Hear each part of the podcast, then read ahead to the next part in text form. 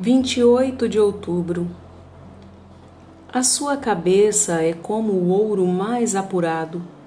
Os seus cabelos, cachos de palmeira, são pretos como o corvo.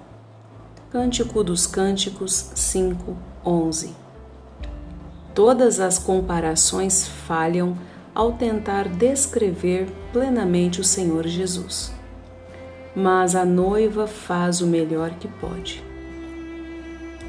Por cabeça podemos entender a deidade de Jesus, Deus, o cabeça de Cristo.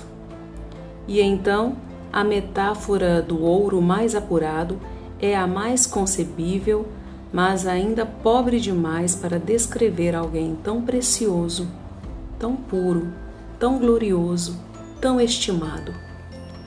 Jesus não é um grão de ouro, mas uma vasta esfera, uma massa inestimável de tesouro tal que a terra e o céu não podem sobrepujar. As criaturas são ferro e barro, todas perecerão como madeira, feno e palha, mas o cabeça eterno da criação de Deus brilhará para sempre e sempre. Nele não há mescla, nenhum sinal sequer de mistura. Ele é para sempre infinitamente santo e completamente divino.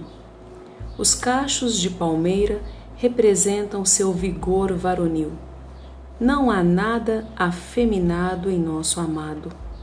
Ele é o mais varonil dos homens, ousado como o leão, diligente como o boi, veloz como águia Toda beleza concebível e inconcebível deve ser encontrada nele, ainda que outrora tenha sido desprezado e rejeitado entre os homens.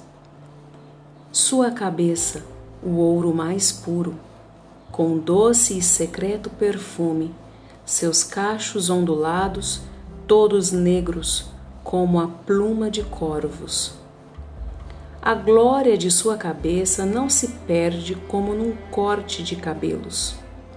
Ele é coroado para a eternidade com majestade inigualável. Os cabelos pretos indicam o frescor da juventude, pois Jesus tem o orvalho de sua juventude sobre si.